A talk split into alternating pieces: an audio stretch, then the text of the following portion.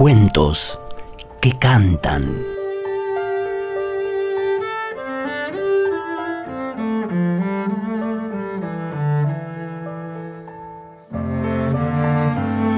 Yo, yo le tomé mucho cariño a Dailan Kifki.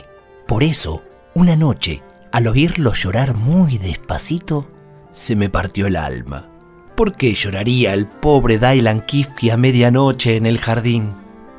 Como el llanto era cada vez más lacrimógeno, tuve miedo de que mi familia y los vecinos se despertaran o que el llanto se oyera otra vez desde el correo y volvieran a despegarse las estampillas. De modo que me levanté y así, en camisón, me puse mi sombrero de tul con banderitas y salí al jardín.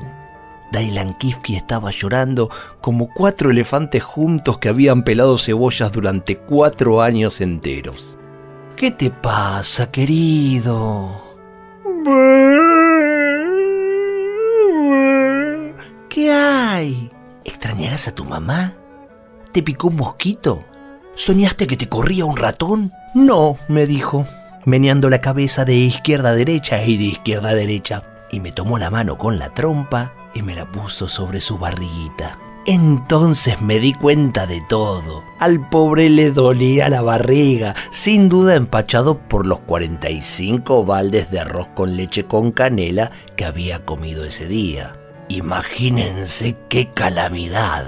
Si ustedes, que tienen una pancita chica, cuando les duele, les duele, imagínense cómo dolerá una panzota de elefante, que es tan grande.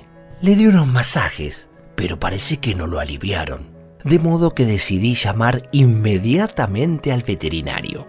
Medio dormida como estaba, busqué el número en la guía y llamé. Pero sin duda, el veterinario dormía y me atendió a alguno de sus pacientes, porque cuando pregunté, ¿hablo con el veterinario? Una voz malhumorada me respondió, Volví a llamar y otra voz igualmente malhumorada me contestó, de modo que ya no insistí y en mi desesperación solo atiné a llamar a los bomberos. Apenas había colgado el teléfono cuando apareció un precioso bombero, todo vestido de rojo, con un casco dorado, con penacho, una manguera a lunares y un hacha brillante como la luna. ¿Dónde está el incendio? ¿Dónde? La llamita que se esconde, que la llamo y no responde. Eh, mire, señor bombero, incendio. En realidad, en este momento no puedo ofrecerle ninguno. Pero, pero, pero... ¿Para qué llamó al bombero? Si no hay fuego en el ropero ni se le quemó el puchero. Déjeme que le explique, señor bombero. Lo que sucede es que a Dailan Kifki le duele la pancita. ¿Y qué entiende de pancitas un bombero, señorita?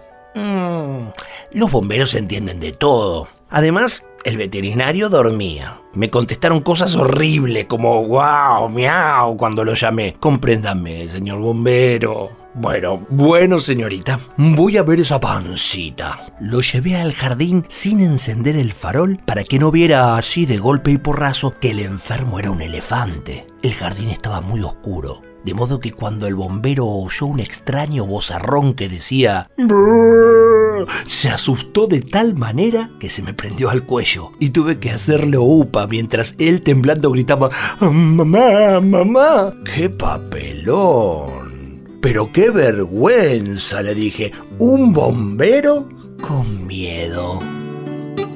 Si tengo miedo a la noche o a la oscuridad, elijo alguna estrella que me pueda cuidar. Si tengo miedo a los monstruos que no me dejan en paz, practico mi mejor cara y los voy a asustar.